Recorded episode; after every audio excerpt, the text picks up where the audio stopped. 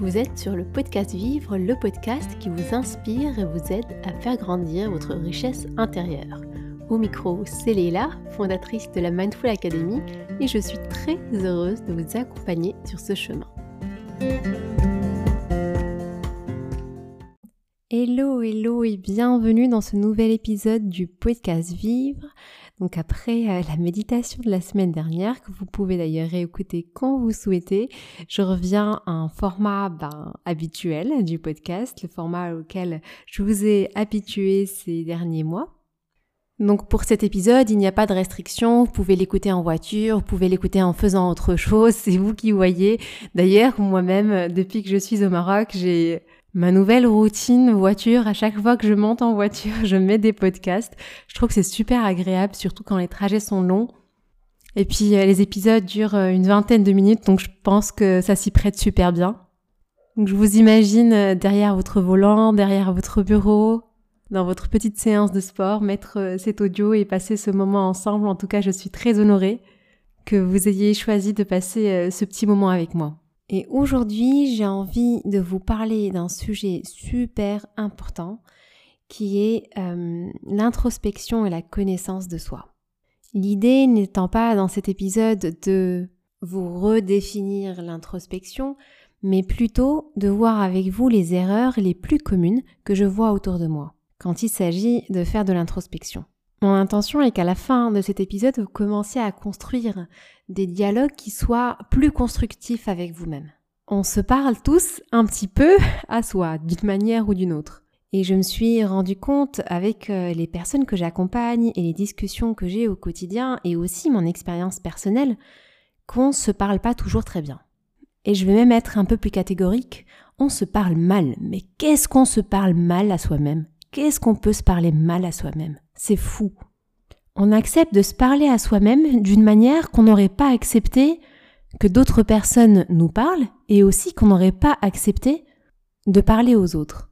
Le dialogue interne peut être euh, assez négatif, déconstructif, basé sur des accusations, basé sur de l'auto-jugement, basé sur une catégorisation de soi, de la critique, ce qui n'est pas du tout l'intention de l'introspection qui a justement objectif de nous aider à cheminer, de nous aider à mieux nous connaître, à mieux nous intégrer et aussi à nous épanouir. Donc je voulais vraiment faire un épisode dédié à ce sujet, car c'est un sujet qu'on ne regarde pas d'assez près et qui, je trouve, est le fondement de beaucoup de mal-être.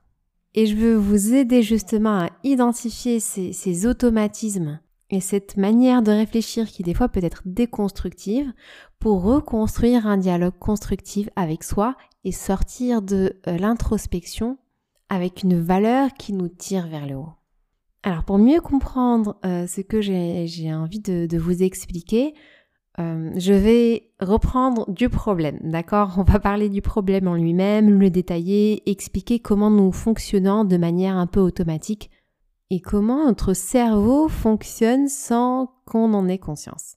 Alors pour commencer, nous avons chacun de nous un dialogue avec nous-mêmes. C'est quoi un dialogue avec soi? C'est lorsqu'on a des pensées qui nous viennent à l'esprit, lorsqu'on fait des choses et que derrière on se tourne le scénario dans notre tête et on se crée des histoires imaginaires. C'est tout le concept de la rumination. C'est qu'on va prendre un événement, euh, prenez un événement assez simple, hein. vous croisez quelqu'un dans la rue, que vous connaissez, cette personne passe devant vous sans même vous adresser la parole. Ça, c'est un fait. Et puis derrière le fait, il va y avoir les interprétations. Selon la personne, selon l'humeur où nous sommes, selon la relation que nous avons avec cette personne-là, nous allons interpréter cet événement qui est le même de manière complètement différente. Donc on pourrait se dire, euh, ah oui, mais cette personne, elle nous a ignorés euh, de manière volontaire. Si on a eu quelques conflits avec elle dernièrement et si la relation n'est pas très saine. Sinon, si nous avons complètement confiance en cette personne-là, confiance en la relation qu'on entretient avec elle, on va peut-être se dire que cette personne ne nous a juste simplement pas vus. Donc vous voyez comment euh, certains événements similaires peuvent donner lieu à des perceptions subjectives. Et ces perceptions subjectives vont donner lieu à des histoires imaginaires, à des ruminations, à des dialogues internes, à de la culpabilité par exemple si on a levé la main et que la personne nous a, euh, selon notre interprétation, ignoré On va peut-être culpabiliser d'avoir levé la main, te dire on aurait dû l'ignorer aussi. Bref, vous voyez dans un exemple un peu du quotidien comment ce dialogue interne avec nous-mêmes peut être négatif. Et je fais tout un épisode dédié à ce sujet-là parce que c'est quelque chose que je vois beaucoup, beaucoup, beaucoup dans mes accompagnements. La plupart des personnes entretiennent un dialogue qui est assez euh, difficile avec elles-mêmes, en jugeant tout ce qu'elles pensent, en se responsabilisant pour euh, tout ce qui se passe autour d'elles, et surtout en intellectualisant euh, les différentes situations. Quand je parle d'intellectualiser, c'est de toujours essayer d'aller chercher la cause de chaque événement et de rechercher une étiquette. Alors qu'est-ce que je veux dire par rechercher une étiquette? Rechercher une étiquette, ça peut être par exemple se donner des caractéristiques figées alors que nous sommes des êtres en constante évolution. Se donner une étiquette, par exemple, moi je me donnais à un moment une étiquette, je me suis dit je suis nulle en organisation. En fait, quand je dis je suis nulle en organisation, je ne sais pas m'organiser, et que je l'extrapole à je ne saurais jamais m'organiser, c'est comme si je me privais moi-même d'une évolution potentielle d'apprendre à mieux m'organiser. Et quand je vous dis je pise aussi dans ma propre expérience, je me suis moi-même mise dans une case, dans une étiquette, bon bah Leïla ne sait pas s'organiser. Et c'est lorsque j'ai commencé à faire du travail sur moi, lorsque j'ai commencé le chemin de la pleine conscience, lorsque j'ai commencé à distinguer les réalités de mes pensées, de mes histoires imaginaires, j'ai commencé à faire la part des choses, j'ai commencé à enlever les étiquettes et à euh, changer ce que je voulais changer, donc à aller dans la direction du changement qui me convient. Aujourd'hui, en étant maman, avec un travail, avec un projet à côté, avec des accompagnements, avec des études, je suis obligée de m'organiser. Et donc par la force des choses, mais aussi euh, par la croyance dans le fait que je pourrais y arriver si je mets de l'effort, je suis devenue une bête de l'organisation. Alors la gestion du temps et de l'énergie, j'ai commencé à naviguer avec et tout ça avec de l'introspection. C'est là où je vous dis l'introspection va venir intervenir non pas pour nous faire culpabiliser, non pas pour nous auto-flageller, mais pour nous faire avancer dans notre cheminement. Et donc ce dialogue interne que j'ai commencé à avoir avec moi-même, c'est plutôt un dialogue de qu'est-ce que je dois faire, comment je pourrais y arriver, c'est pas grave si je n'y suis pas encore. J'ai changé le vocabulaire de je ne sais pas à je ne sais pas encore. Je me suis autorisée à faire des erreurs, je me suis autorisée à évoluer et à grandir à mon rythme, je me suis autorisée à m'ouvrir à l'apprentissage, je me suis autorisée à m'ouvrir au fait de demander de l'aide, de me faire aider, et j'ai travaillé avec rigueur, avec discipline, avec régularité, avec niaque, pour transformer ce que je pensais être un frein et qui était justement un frein dans mon bien-être au quotidien, qui était l'organisation. Et dans l'organisation, je mets à la fois la gestion du temps et de l'énergie. Donc pour revenir à l'erreur la plus commune qu'on réalise quand on souhaite faire de, l'introspection ou alors dans notre dialogue avec nous-mêmes, c'est qu'on intellectualise beaucoup les choses, on essaye de trouver une cause à nos problèmes Parfois, on s'approprie la cause ou alors on s'auto-culpabilise, ou alors on va aller vouloir extérioriser le problème et trouver un responsable à l'extérieur de nous. Mais euh, ce réflexe de notre cerveau à vouloir trouver la cause est à la fois naturel parce que le cerveau a horreur du vide et il a horreur des questions sans réponse.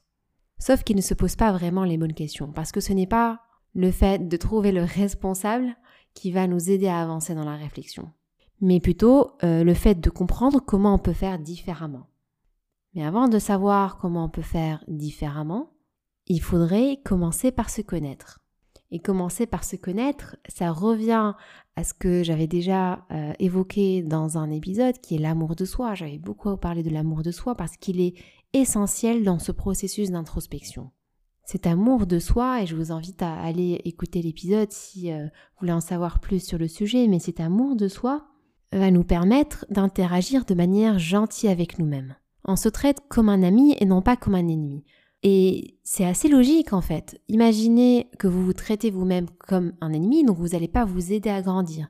Si vous vous traitez comme un ami, vous allez euh, prendre conscience de là où vous êtes, de vos qualités, de vos défauts, de vos valeurs, commencer à les accepter, à les intégrer, et ensuite à les faire évoluer. Et c'est ce chemin de conscience, c'est un chemin de conscience de soi, c'est un chemin euh, de prise de recul par rapport à ses croyances, c'est un chemin de remise en question par rapport à la réalité, on remet en question notre perception, on la questionne, et on essaye de défaire les étiquettes que nous nous sommes collés et que nous collons au monde. Et lorsque nous allons dans ce chemin d'introspection, le résultat est extraordinaire. Sauf que le chemin peut être très difficile. Parce que lorsque nous commençons le processus d'introspection, nous pouvons commencer à voir des choses qu'on n'aurait pas aimé voir. Nous commençons à voir en face nos propres qualités, mais aussi nos défauts. Nous commençons à voir nos réactions. Nous commençons à voir que des fois nous avons raison, mais que d'autres fois nous avons aussi tort. Et ce chemin mal accompagné peut être très déstabilisant. Seulement dans l'introspection, ce qu'il faut savoir, c'est que des fois elle vient d'elle-même. Des fois elle est cherchée, l'introspection est recherchée, et des fois nous arrivons dans un stade de vie où l'introspection s'impose à nous, comme une nécessité, comme quelque chose à l'intérieur de nous qui nous dit je sais qu'il y a quelque chose qui va pas, je sais qu'il y a quelque chose qu'il faut changer. Là, ça pourrait pas continuer comme ça. Et c'est un dialogue qui, des fois, peut être assez perturbant. Donc si vous traversez cette phase-là, une, phase de remise en question, une phase de difficulté à se stabiliser émotionnellement avec quelques hauts mais aussi beaucoup de bas, et que vous commencez à voir la réalité des choses en face, n'ayez pas peur. Vous êtes en train de cheminer et vous êtes en train de cheminer dans la bonne voie. C'est juste que c'est un chemin qui n'est pas du tout balisé, c'est un chemin qui n'est pas toujours agréable, mais c'est un chemin qui vous mène vers la lumière. C'est un chemin d'observation. Vous allez comme agir comme un scientifique à l'intérieur de vous-même. Vous allez vraiment observer, étudier, contempler, connaître. Et c'est un chemin dans lequel la méditation de pleine conscience m'avait beaucoup aidé, et m'aide encore, hein, toujours au quotidien, et aide les personnes que j'accompagne, car elle permet cette observation sans jugement. Elle permet cette observation avec curiosité, avec un regard neutre du débutant. Elle permet cette prise de recul et elle permet d'identifier les ruminations et d'en sortir. Et rien que ce matin, euh, j'ai eu justement une personne que j'accompagne qui m'a dit Mais là, j'ai pas du tout réussi euh, à faire la méditation que tu m'as donnée. Puis je lui ai demandé Mais quel est ton, critère de réussite? Comment tu définis la réussite? Et m'a dit Eh bien, à chaque fois, mon cerveau, il partait réfléchir à autre chose. Et donc, du coup, ben, par souci de ne pas se dire à elle-même qu'elle a, voilà, qu'elle a échoué, etc., elle arrête la méditation. Alors qu'en fait, elle était en train de réaliser le bon travail, elle était en train d'entraîner son cerveau à revenir, elle était en train d'avancer sur le bon chemin, elle était en train d'exercer son cerveau à faire euh, ce qu'il ne fait jamais, c'est-à-dire observer ses ruminations, les accueillir sans jugement et revenir vers le présent. Et parfois, lorsque cette activité est nouvelle, lorsque cet entraînement est nouveau, eh bien, il peut faire peur. Mais c'est un cheminement qui est magnifique. C'est pour ça que je dis que c'est un chemin qui n'est pas balisé, donc c'est un chemin qui n'est pas forcément simple, c'est un chemin d'entraînement. C'est comme si vous allez à la salle de sport, que vous faites des efforts et que vous ne sentez rien. Si vous ne sentez rien, ça veut dire qu'il ne se passe pas grand-chose. Mais si vous sentez que l'effort vous fait un peu mal, que ça tire, que c'est inhabituel, que c'est nouveau, vous comprenez que derrière ça, votre corps se transforme. Eh bien pour le cerveau, c'est la même chose.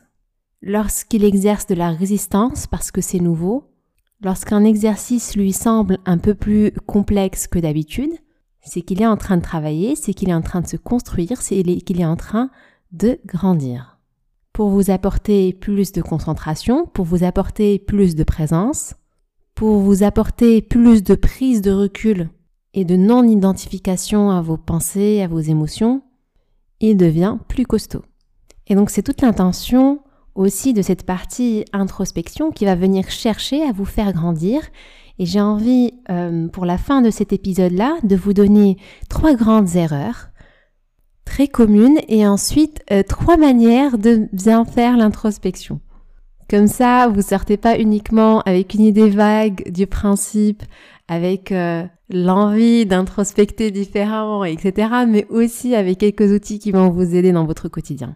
Alors la première erreur, et d'ailleurs celle-ci j'en ai parlé assez longuement durant cet épisode, c'est le fait d'être orienté culpabilité plutôt que solution. Donc Concrètement, qu'est-ce que ça veut dire? C'est le fait de se poser la question de pourquoi j'ai fait ça, plutôt que de se poser la question de comment j'aurais pu faire différemment. La deuxième grande erreur que je vois est celle de prendre ses croyances et de prendre son interprétation pour une réalité. Donc de confondre la partie fait, ce dont j'ai parlé euh, sur l'exemple que je vous ai donné sur quelqu'un qu'on croise dans la rue et qui ne nous parle pas, mélanger les faits avec l'interprétation. Raisonner avec l'interprétation, c'est raisonner avec quelque chose qui est biaisé. Et donc lorsque vos informations d'entrée sont biaisées, ce qu'on appelle dans mon, dans mon langage assez courant euh, d'ingénieur, de consultant, etc., c'est le garbage in, garbage out. Bah, si euh, à l'entrée de votre information, vous avez quelque chose qui est erroné, et ben même si votre raisonnement peut être euh, élaboré et correct, la sortie de l'information que vous allez avoir à la fin va être erronée. Et la troisième erreur que je vois dans l'introspection, c'est de penser que l'introspection, elle ne peut être faite qu'avec soi. Et ça, j'en ai pas parlé durant cet épisode, mais je pense que des trois erreurs, c'est celle qui peut faire le plus mal. Parce que malheureusement, qu'on le veuille ou pas, lorsqu'on a un dialogue interne avec nous-mêmes, il y a forcément de la culpabilité qui va venir se mettre en place si on n'a pas entré notre cerveau et euh, notre réalité est confondue avec notre imaginaire. Donc euh, cette introspection, va être forcément biaisée et on confond dans l'introspection chercher la réponse à l'intérieur de soi par chercher la réponse de soi-même, qui sont deux concepts complètement différents. Chercher la réponse par soi-même va inclure nos biais cognitifs, va inclure nos automatismes de culpabilité et va inclure la confusion qu'on peut avoir entre nos histoires imaginaires et la réalité. Et c'est ce qui fait que plusieurs personnes qui essayent justement d'aller dans du développement personnel, qui veulent pas se faire accompagner, se retrouvent quelques années plus tard à demander à se faire accompagner. Et je récupère plusieurs personnes dans ce cas-là qui me disent bon bah Leila, euh, je me suis mis au développement personnel il y a près d'un an, deux ans, euh, et j'ai l'impression que je tourne en rond toute seule, je n'y arrive pas. Et c'est tout à fait normal. C'est tout à fait normal parce que il y a cet élément culpabilité, cet élément dialogue interne négatif, cet élément histoire imaginaire qui viennent brouiller l'image, brouiller la réalité, et nous avons besoin de ce regard externe pour clarifier les choses. Nous avons besoin de ce regard externe qui va venir nous dire faites attention à comment tu te parles. Regarde, essaye si tu peux utiliser plutôt ce vocabulaire-là. Fais attention ici. Alors ça, c'est ton interprétation qui va venir questionner les croyances limitantes et les biais inconscients. Et ça, ça demande une formation, ça demande une expertise, ça demande une compréhension de l'humain, de sa manière de raisonner, de comment le cerveau fonctionne. Donc le fait d'être bien accompagné sur ce chemin-là va justement vous aider à avancer plus clairement et plus vite. Donc maintenant que j'ai parlé trois erreurs, je pense que les, solutions qui vont avec euh, en découlent hein, de, manière assez limpide. Donc euh, la première chose, c'est observer son dialogue externe. Alors c'est difficile de l'observer lorsqu'il est dans notre tête, d'identifier la culpabilité, d'identifier l'accusation, d'identifier le fait qu'on se parle mal quand on est notre tête. Ce que je conseille et que je trouve très utile, c'est de commencer à écrire. Et en fait, quand on écrit, déjà, naturellement, nous commençons à être un peu plus gentils avec soi. Parce que euh, nos pensées observent que nous sommes en train de les observer. donc c'est comme s'il y avait un regard extérieur, interne, sur ce que nous sommes en train d'écrire. Et donc déjà, le vocabulaire devient un peu plus arrondi. Et déjà, cette traçabilité nous permet de nous relire à un moment ultérieur où nous sommes dans un état différent pour avoir un petit peu de recul par rapport à ce qu'on a écrit et de vraiment poser la question de est-ce que j'ai exagéré à ce moment-là, est-ce que je me suis maltraitée, etc. Pour euh, la partie histoire imaginaire, l'une des choses que vous pouvez faire euh, de vous-même, c'est de vous questionner donc sur les faits qui sont arrivés. Est-ce que si c'était une personne différente, vous aurez interprété la situation de la même manière? Et puis enfin, pour le dernier point, la meilleure manière de savoir si la meilleure manière de savoir euh, si c'est plus efficace de faire votre introspection avec vous-même ou avec un professionnel, c'est justement d'essayer. Donc essayez les deux, comparez quand vous faites le travail avec vous-même, quand vous le faites avec un professionnel et observez les résultats. Ils parleront d'eux-mêmes. Je pense que pour ce point-là, il n'y a rien de mieux à vous conseiller que l'expérience. Prenez une séance et observez par vous-même la différence. Si le professionnel est bon, la différence va être flagrante. Donc ne vous privez pas de quelque chose qui pourrait vous aider à aller mieux, plus vite et dans la bonne direction en vous auto-sabotant et en pensant à tort que la meilleure manière d'y arriver, c'est tout seul. Et je peux vous dire avec mon expérience que franchement, les meilleurs, ceux qui réussissent le mieux, sont ceux qui s'entourent le mieux et qui cherchent du support chez les meilleurs. Donc, dans cet épisode, nous avons parlé d'introspection. J'espère que vous allez un petit peu changer ce, petit dialogue avec vous-même, de le questionner, de le rendre plus gentil, de le rendre plus agréable, et que la prochaine fois que vous allez vous surprendre en train de vous parler mal, vous allez penser à moi et vous dire ta ta ta ta, j'arrête ça tout de suite. D'accord? C'est la fin de notre épisode. J'espère qu'il vous a été utile. J'espère que vous avez appris de nouvelles choses, que vous allez mettre en application. Et bien sûr, si cet épisode vous plaît, n'hésitez pas à en parler autour de vous, à me laisser un joli 5 étoiles sur iTunes ou sur Spotify, un joli commentaire que je lirai avec grand grand plaisir. Et pour celles et ceux qui veulent réserver une séance avec moi, parce que j'ai souvent la question, en fait la meilleure manière de me contacter, c'est par message privé sur Instagram. Donc euh, mon pseudonyme c'est Leila LHB et je reviendrai avec vous avec plaisir pour mieux comprendre ce dont vous avez besoin. Je vous souhaite une très très belle journée et pour ma part je vous dis à la semaine prochaine pour un nouvel épisode du podcast Vivre.